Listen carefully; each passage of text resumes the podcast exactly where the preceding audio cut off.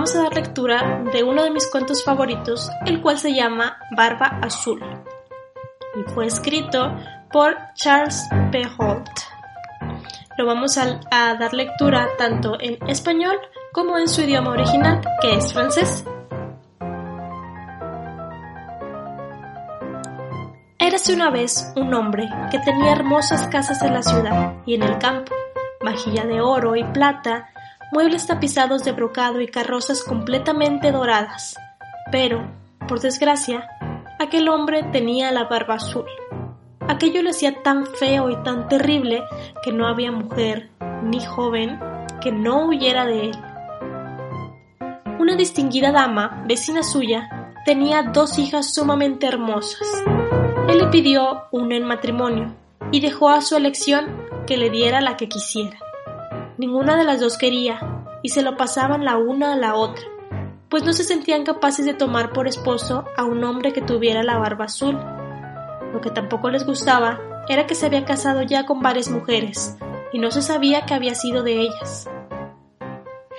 Barba Azul para irse conociendo, las llevó con su madre, con tres o cuatro de sus mejores amigas y con algunos jóvenes de la localidad a una de sus casas de campo, donde se quedaron ocho días enteros.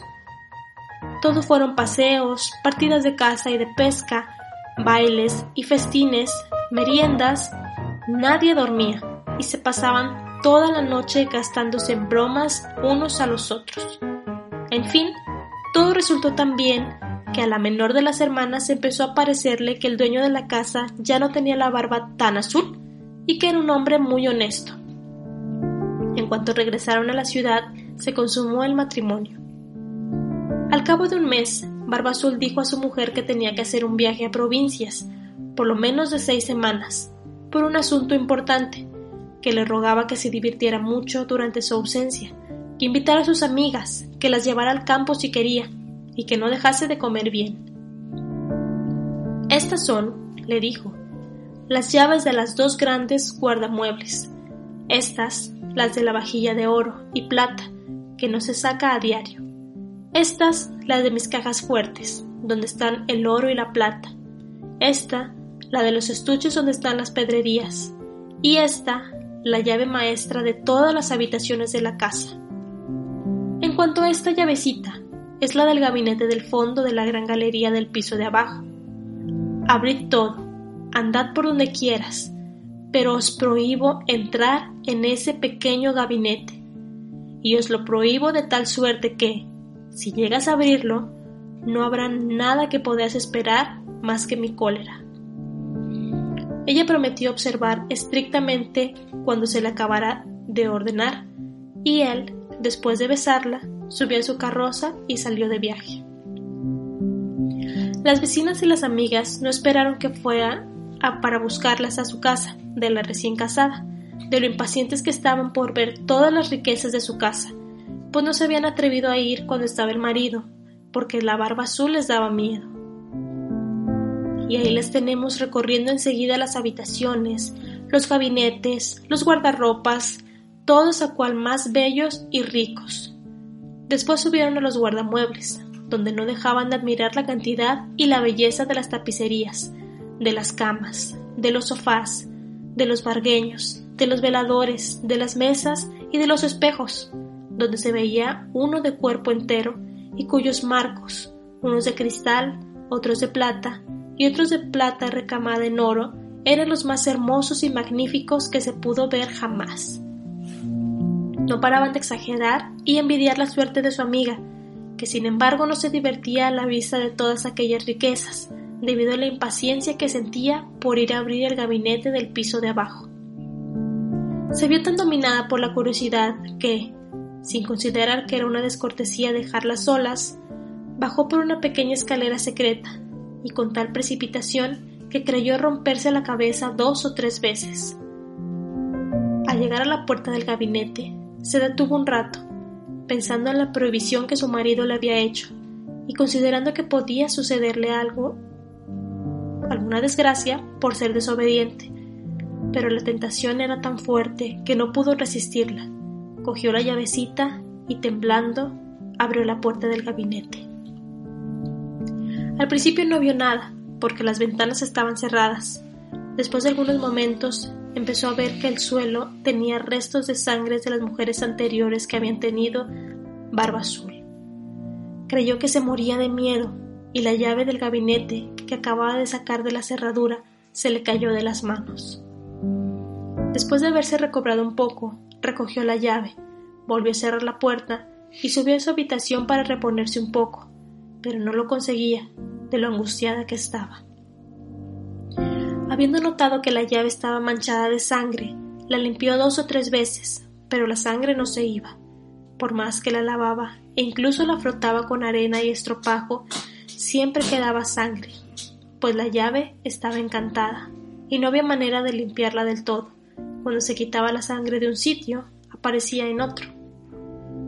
Barbazul volvió aquella misma noche de su viaje y dijo que, que había recibido cartas en el camino que le anunciaban que el asunto por el cual se había ido acababa de solucionarse a su favor. Su mujer hizo todo lo que pudo por demostrarle que estaba encantada de su pronto regreso.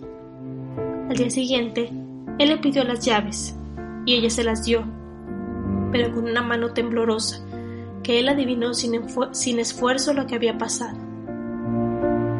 ¿Cómo es que? le dijo. La llave del gabinete no está con las demás. Se, se me habrá quedado arriba en la mesa, contestó. No dejéis de dármela enseguida, dijo Barbazul. Después de aplazarlo varias veces, no tuvo más remedio que traer la llave. Barbazul, habiéndola mirado, dijo a su mujer ¿Por qué tiene sangre esta llave? No, no lo sé, respondió la pobre mujer, más pálida que la muerte. ¿No lo sabéis? prosiguió Barbazul. Pues yo sí lo sé. Habéis querido entrar en el gabinete. Pues bien, señora, entraréis en él e iréis a ocupar vuestro sitio al lado de las damas que habéis visto. Ella se arrojó a los pies de su marido, llorando y pidiéndole perdón con todas las muestras de un verdadero arrepentimiento por no haber sido obediente. Hermosa y afligida como estaba, hubiera enternecido una roca, pero Barba Azul tenía el corazón más duro que una roca. Señora, debéis de morir, le dijo, y ahora mismo. Ya que he de morir, le respondió, mirándole a los ojos bañados de lágrimas. Denme un poco de tiempo para encomendarme a Dios. Os doy medio cuarto de hora, prosiguió Barba Azul, pero ni un momento más. Cuando se quedó sola, llamó a su hermana y le dijo, Ana, hermana mía, pues así se llamaba, por favor, sube a lo más alto de la torre para ver si vienen mis hermanos. Me prometieron que vendrían a verme hoy, y si los ves, hazle señas para que se den prisa.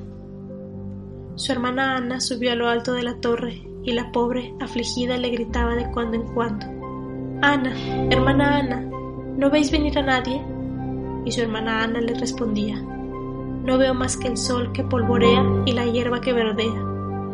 Entretanto, Barba Azul, que llevaba un gran cuchillo en la mano, gritaba con todas sus fuerzas a su mujer. Baja enseguida, o subiré yo por ti. Un momento, por favor, le respondía su mujer, y enseguida gritaba bajito. Ana, hermana, ¿no ves venir a nadie? Y su hermana Ana le respondía. No veo más que el sol que polvorea y la hierba que verdea. Vamos, baja enseguida, gritaba Barba Azul, o subo yo por ti. Ya voy, respondía su mujer, y luego preguntaba a su hermana. Ana, hermana, ¿no ves venir a nadie? Veo, respondió su hermana, una gran polvoreada que viene de aquel lado. ¿Son mis hermanos? Ay, no, hermana, es un rebaño de ovejas. ¿Quieres bajar de una vez? gritaba Barba Azul. Un momento, respondía su mujer, y luego volvió a preguntar. Ana, hermana, ¿no ves venir a nadie? Veo, respondió. Dos caballeros que se dirigen hacia aquí, pero todavía están muy lejos. Alabado sea Dios, exclamó un momento después. Son mis hermanos. Estoy haciéndoles todas las señas que puedo para que se den prisa. Barba Azul se puso a gritar tan fuerte que toda la casa tembló. La pobre mujer bajó y fue a arrojarse a sus pies, toda llorosa y desmelenada. Es inútil, dijo Barba Azul. Tienes que morir. Luego, cogiéndola con una mano por los cabellos y levantando el gran cuchillo con la otra, se dispuso a cortarle la cabeza. La pobre mujer, volviéndose hacia él y mirando con ojos desfallecientes, le rogó que le concediera un minuto para recogerse. No, no, dijo, encomiéndate a Dios. Y levantando el brazo. En aquel momento llamaron tan fuerte a la puerta que Barbazul se detuvo bruscamente. Tan pronto como la puerta se abrió, vieron entrar a dos caballeros que, espada en mano, se lanzaron directos hacia Barba Azul. Él reconoció a los hermanos de su mujer, el uno un dragón y el otro un mosquetero. Así que huyó enseguida para salvarse, pero los dos hermanos lo persiguieron de tan cerca que lo atraparon antes de que pudiera alcanzar la salida. Le atravesaron el cuerpo con su espada y lo dejaron muerto. La pobre mujer estaba casi tan muerta como su marido, y no tenía fuerzas para levantarse y abrazar a sus hermanos. Sucedió que Barba Azul no tenía herederos, y así su mujer se convirtió en la dueña de todos sus bienes. Empleó una parte de la casa a su hermana Ana, con un joven, gentil hombre que la amaba desde hacía mucho tiempo. Empleó la otra parte en comprar carros de capitán para sus dos hermanos, y el resto en casarse ella también con un hombre muy honesto, que le hizo olvidar los malos ratos que había pasado con Barba Azul.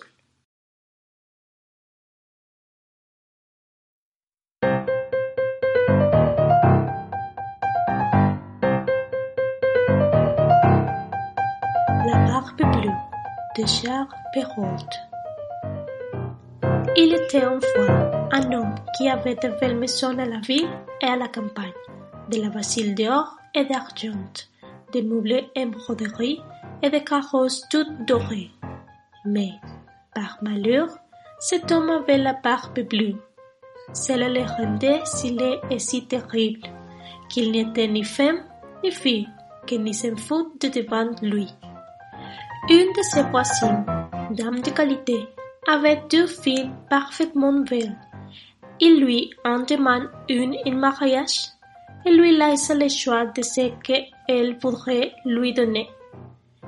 Elle ne voulait point toutes deux, et se les renvoyait l'une à l'autre, ne pouvant se résoudre à prendre un homme qui eut la barbe bleue, ce qui le dégoûtait encore c'est qu'il avait déjà épousé plusieurs femmes et que ne savait ce que sa femme était devenue.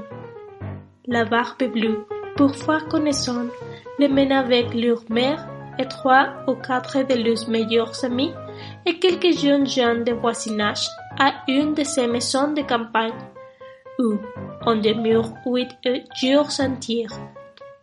Ce n'était que promenade, que partie de chasse et de pêche, que danse et de festin, que collation, et ne dormant point. Et on passait toute la nuit à se faire des malices les uns aux autres. Enfin, tout alla si bien que la cadette commence à trouver que le maître du logis n'avait plus la barbe si bleue et que c'était un fort honnête homme. Dès qu'un fut de retour à la ville, le mariage se conclut. Au bout d'un mois, la barbe dit à sa femme qu'il était obligé de faire un voyage en province de six semaines au mois pour une affaire de conséquences, qu'il le pria de sa bien divertir pendant son absence, qu'elle fit devenir ses bons amis, qu'elle le mena à la campagne si elle voulait, que partout elle fit avancer. Voilà, lui dit-il, le clef de deux grands garde-meubles. Voilà celle de la vasile d'or et d'argent, qui ne sait pas tous les jours. Voilà celle de mes coffres forts, où est mon or et mon argent. Celle de cassette, où sont mes prairies, et voilà le passé partout de tous les appartements. Pour cette petite clef-ci, c'est la clef du cabinet ouvert de la grande galerie de l'appartement va. Ouvrez tout, allez partout, mais pour ce petit cabinet, je vous défends d'y entrer. et je vous le défends de telle sorte que si vous arrivez de l'ouvrir, il n'y a rien que vous ne deviez attendre de ma colère. Elle promit d'observer exactement tout ce qui lui venait d'être ordonné. Et lui, après l'avoir embrassé, il montait dans son carrosse et part pour son voyage. Les voisines et les bons amis n'attendraient pas qu'on les envoyât quérir pour aller chez le jeune mari, tant elles avaient impatient de voir toutes les richesses de sa maison. Nia n'osait y venir pendant que le mari y était, à cause de sa barbe bleue qui lui faisait peur. Le voilà aussitôt à parcourir les chambres, les cabinets, les garde-robes, toutes plus belles et plus riches les unes que les autres. Elles monteront ensuite aux garde-meubles où elles ne pouvaient assez admirer le nombre et la beauté de tapisseries, de lits, de sofas, de cabinets, de guéridons, de tablets et de miroirs, où l'on se voyait depuis les pieds jusqu'à la tête et dans les bordures. Les sons de glace, les autres d'argent et de vermil doré étaient les plus belles et les plus magnifiques qu'on ait jamais vues. Elles ne d'exagérer et d'envier le bonheur de leurs amis, qui cependant ne se divertissaient point à voir toutes ces richesses, à cause de l'impatience qu'elle avait d'aller ouvrir le cabinet de l'appartement bas. Elle fut si pressée de sa curiosité que sans considérer qu'il était malhonnête de quitter sa compagne elle y descend pour un petit escalier dérobé et avec tant de sa précipitation qu'elle pense se rompre le cou deux ou trois fois.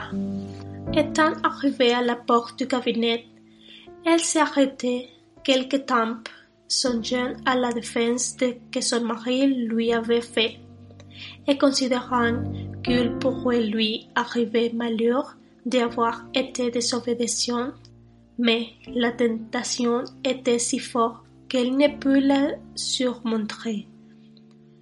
Elle prit donc la petite clef et ouvrit en tremblant la porte du cabinet. D'abord, elle n'y vit rien parce que les fenêtres étaient fermées. Après quelques moments, elle commence à voir que les planchers étaient tout couvert de sang caillé, et que dans ce sang se mirent les corps de plusieurs femmes mortes et attachées le long des murs. C'étaient toutes les femmes que la barbe bleue avait épousées et qu'il avait égorgées l'une après l'autre. Elle pense mourir de peur et la clef du cabinet qu'elle venait de retirer de la serrure lui tombe de la main. Après avoir un peu repris ses esprits, elle ramassa la clé, referma la porte et monta sa chambre pour se remettre un peu. Mais elle ne pouvait venir à bout tant elle était émue. Ayant remarqué que la clé du cabinet était tachée de sang, elle la sugea deux ou trois fois mais le sang ne s'allait point. Elle vu le laver, la même le frotter avec du sablon et avec du riz. Il est de murs toujours du sang, car la clef était vraie, et il n'y avait pas moyen de la nettoyer tout à fait quand on était le sang d'une côté, il revenait de l'autre. La barbe bleue revint de son voyage dès le soir même et dit qu'il avait reçu des lettres dans le chemin, qui lui avaient appris que l'affaire pour laquelle il était parti venait d'être terminée à son avantage. Sa femme fit tout ce qu'elle put pour lui témoigner qu'elle était ravie de son premier retour. Le lendemain, il lui remandait le clef et elle le lui donna, mais d'une main si tremblante qu'il devina sans peine tout ce qui s'était passé. D'où vient, lui dit-il, que la clef du cabinet n'est point avec les autres. Il faut, dit-elle, que j'ai la scie haute sur ma table. Ne manque pas, dit la barbe bleue, de me la donner tantôt. Après plusieurs remises, il fallut apporter la clef. La barbe bleue l'ayant considérée dit à sa femme. Pourquoi y a-t-il du sang sur cette clef? Je ne sais rien, répondit la pauvre femme, plus pâle que la morte. Vous ne savez rien reprit la barbe bleue. Je le sais bien, moi. Vous avez voulu entrer dans le cabinet. Eh bien, madame, vous y entrerez et irez prendre votre, place après des dames que vous avez vues. Elle se jeta aux pieds de son mari et pleurant et lui demandant pardon avec toutes les marques d'un prêt repentir de ne voyait pas été obéissante. Elle aurait attendu un Rochevelle et affligée comme on l'était, mais le barbe bleu avait le cœur plus dur qu'un rocher. Il faut mourir, madame, lui dit-il. Et tout à l'heure, puisque fait mourir, répondit-elle, et le regardant les yeux baignés de larmes. Donnez-moi un peu de temps pour prier Dieu. Je vous donnais un quart d'heure, reprit la barbe bleue, mais pas un moment davantage. Lorsqu'elle fut sûre, elle appela sa sœur et lui dit, Ma sœur Anne, car elle s'appela ainsi. Montez, je t'en prie, sur les hautes de la tour pour voir si mes frères ne viennent point. Ils m'ont promis qu'ils me viendront voir aujourd'hui. Et si tu les vois, fais-leur sang de à terre. La sœur Anne monte sur la haute de la tour et le pauvre affligé lui cria de temps en temps. Anne, ma sœur, ne vois-tu rien venir? Et la sœur Anne lui répondait Je ne vois rien que le soleil qui poudrait et l'air qui verdouait. Cependant, la barbe bleue tenait un grand coutelas à sa main, cria de toute sa force à sa femme. Descends vite ou je montrerai la haute. Encore un moment, s'il vous plaît, lui répondait sa femme et aussitôt elle criait tout bas. Anne, ma sœur, Anne, ne vois-tu rien venir? Et la sœur Anne répondait. Je ne vois rien que le soleil qui poudra et l'herbe qui verdoie. Descends donc vite, cria la barbe bleue, ou je montrerai la haute. Je m'en vais, répondait sa femme, et puis elle cria. Anne, ma sœur Anne, ne veux-tu rien venir? Je vous, répondait la sœur Anne, un rose poussière qui vient de sa côte-ci. Sont-ce mes frères Et là Non, ma sœur, c'est un troupeau de moutons. Ne veux-tu pas descendre? cria la barbe bleue. Encore un moment, répondit sa femme. Et puis elle cria.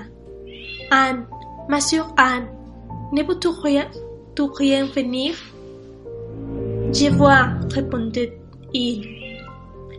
Deux cavaliers qui viennent, viennent de ce côté-ci, mais ils sont bien loin encore.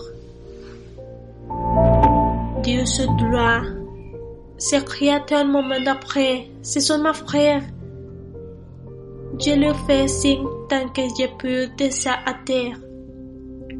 La barbe bleue se mit à crier si fort que toute la maison en tremble.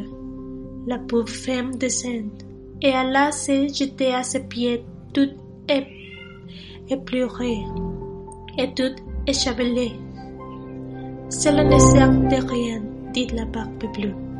Il faut mourir. Puis la prena d'une main pour l'achever et de l'autre lever la coutelas. En l'air, il était lui à battre la tête. La pauvre femme se tourna vers lui et le regardant avec les yeux mourants. Le prit de lui donner un petit moment pour, pour se recueillir. Non, non, dit-il, recommande-toi bien à Dieu. Et le vent son bras. Dans ce moment, on heurta si fort à la porte que la barbe bleue s'arrête tout courte.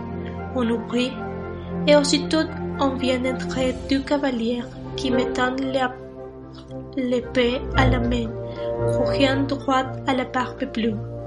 Il reconnut que c'était le frère de sa femme, l'un dragon et l'autre mousquetaire, de sorte qu'il s'enfuit aussitôt pour savoir.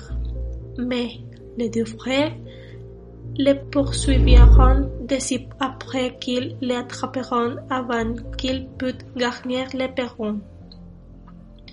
Ils lui passeront leur épée au travers du corps et le laisseront morte. La pauvre femme était presque aussi morte que son mari et n'avait pas la force de se lever pour embrasser son frère. Il a trouvé que la barbe bleue n'avait point de, de et qu'ainsi sa femme demeure de tous ses biens.